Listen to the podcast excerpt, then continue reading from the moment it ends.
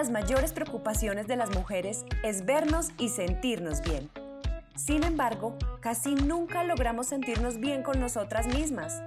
Es tan fácil encontrar algo que nos incomode, algo que no nos guste. Es tan fácil quejarnos por lo que tenemos y lo que no tenemos. Soy Laura Cardona y he decidido crear este espacio único para ti, mujer, que eres imperfectamente perfecta, donde te hablaré en ese idioma que solo entendemos las mujeres o que muchas veces ni nosotras entendemos.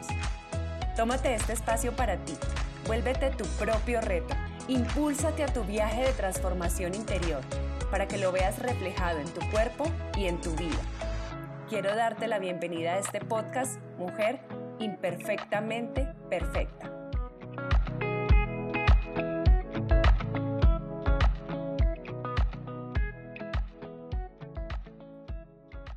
Y llegamos al último podcast de este año 2021 y por eso el tema del episodio de hoy tiene que ver con cierre de ciclos.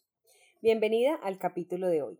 Me encanta que estés aquí conectada escuchando esta reflexión de un día como hoy, donde ya estamos a tres días de finalizar el año.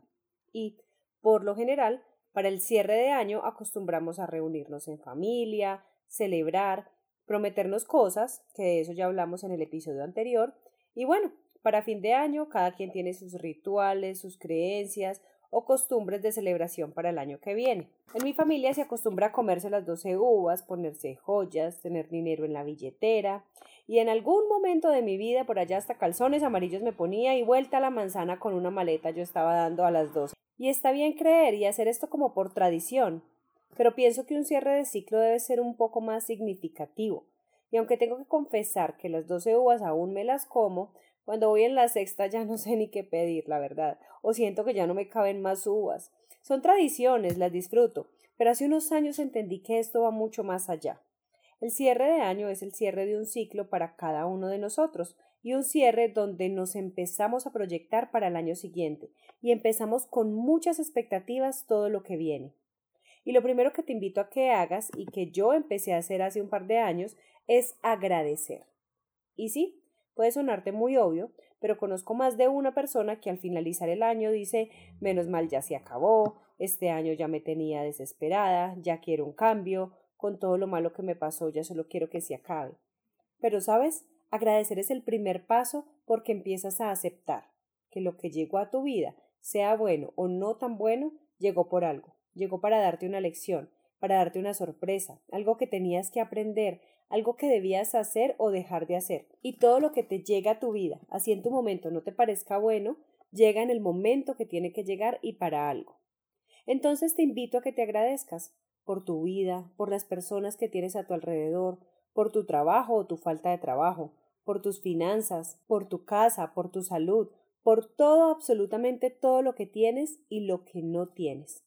Así no estés conforme con lo que tienes ahora ni cómo te ves, agradecelo, Agradece tu cuerpo, míralo y siéntete satisfecha con lo que tienes. Agradece tu estilo de vida, tus actividades y las personas que están a tu lado. Es el primer paso para cerrar un ciclo. Y como segundo paso, te invito a que agradezcas lo que está por venir. Así es. Todo eso que tienes en mente, lo que quieres lograr para el próximo año, los planes que tienes, Agradecelos por adelantado. Agradece como si ya te hubieran llegado. Agradece lo que la vida tiene para ti y dalo por hecho, porque solo con agradecer ya te estás predisponiendo a que las cosas pasen. Agradece tu nuevo trabajo, tus nuevos ingresos, tu nuevo estilo de vida y tus nuevos hábitos, tu cuerpo mejorado. Agradece por los viajes que vas a tener y las nuevas experiencias que vas a vivir. Seguro, si los empiezas a crear en tu mente, estarás lista para que lleguen a tu vida. A mí por lo general me gusta hacer esto por escrito, para que no se me olvide nada. Me tomo mi tiempo y le dedico un espacio a esto, para no tener que estar corriendo e improvisando el 31 de diciembre a las 12 de la noche con las uvas. Y un tercer paso para empezar el nuevo año es empezar a proyectarte. No se trata solo de pensar en me gustaría o ojalá el próximo año esto sí se dé. Se trata de empezar a hacer algo para que las cosas pasen. Está muy bien que lo quieras, pero ¿Qué estás haciendo para que eso llegue? Entonces, pongamos ejemplos de los casos típicos de nuestras promesas o proyecciones para el nuevo año. Una puede ser, el otro año me inscribo al gimnasio, esa es típica. ¿Te gustaría en realidad empezar el gimnasio? Perfecto, pero ¿para qué lo quieres empezar? ¿Te gusta de verdad? ¿O es que ya se te volvió costumbre empezar el año en el gimnasio para compensar todo lo que te comiste en diciembre? No te prometas cosas por obligación o frustración, porque ese arranque se te pasará. Si lo que en realidad quieres es ser más activa, busca alguna actividad que te guste y empiézala, pero no te inscribas a un gimnasio por inscribirte, porque de verdad será una pérdida de dinero. Otra, el otro año voy a viajar más. Ok, está perfecto que quieras viajar.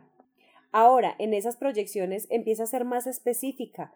Quiero viajar a dónde, qué destino, en qué mes, con quién quiero hacer mi viaje.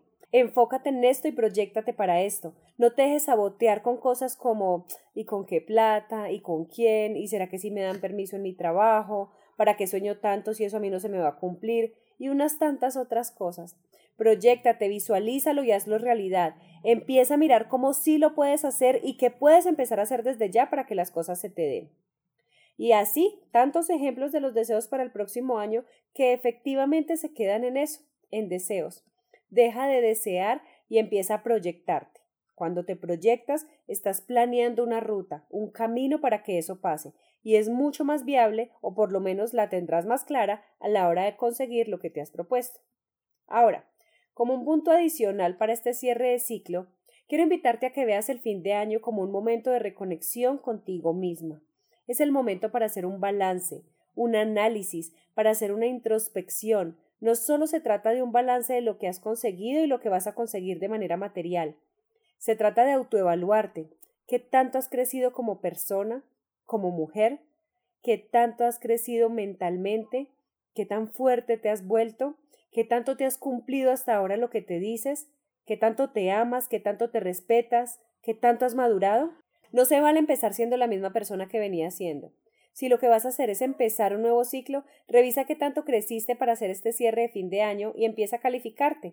Sé lo suficientemente crítica contigo, no como manera de autocastigo, sino manera de proyectarte para el crecimiento. No solo se trata de conseguir cosas materiales, necesitas crecer como persona para empezar a tener más y mejores cosas en la vida. Así que, ¿qué puedes empezar a hacer para ser mejor que ayer? ¿Qué tal si empiezas a adoptar nuevos hábitos que te fortalezcan? ¿Qué tal si empiezas a meditar de pronto para que empieces a alinear tu cuerpo con tu mente? ¿Qué tal si empiezas a creer más en ti? ¿Qué tal si empiezas a verte más linda, a criticarte menos y a empoderarte más? ¿Qué tal si aprovechas este nuevo año que empieza para hacer más cosas por ti? Recuerda que para estar bien por fuera debes empezar por estar bien por dentro. Así que empieza a proyectarte para el 2022 de adentro hacia afuera. Desde el agradecimiento, la aceptación y el cambio interno, empezarás a proyectarte para un nuevo año. Me encantaría que me compartas qué agradeces, qué quieres para ti y también cuáles son tus rituales de fin de año. A mí me gusta hacer los míos por tradición, porque es algo que vengo haciendo hace tiempo y me parece chévere seguirlo haciendo. Me encantaría leer cuáles son los tuyos y qué planes tienes para este cierre de ciclo. Y bueno, quiero aprovechar también este espacio para agradecerte que estés aquí porque decidí hace pocos meses crear este espacio para compartir contigo y gracias a ti que estás ahora escuchando es que este sueño se ha vuelto una realidad que continuará por el próximo año porque me encantan estos espacios de conexión. Te envío un fuerte abrazo, te envío los mejores deseos para este cierre de ciclo y seguimos en contacto para el próximo año. Lo mejor de lo mejor para ti y los tuyos. Gracias por estar conectada el día de hoy. Te invito a que vayas a darle clic al botón de suscribirte para que puedas continuar disfrutando de esta información. Y recuerda que entre mujeres siempre nos apoyamos, así que si tienes amigas o familiares a quienes esta información les pueda resultar valiosa, compárteles el nombre de este podcast. Y recuerda seguir siempre enfocada en tu mejor versión. Mujer imperfectamente perfecta.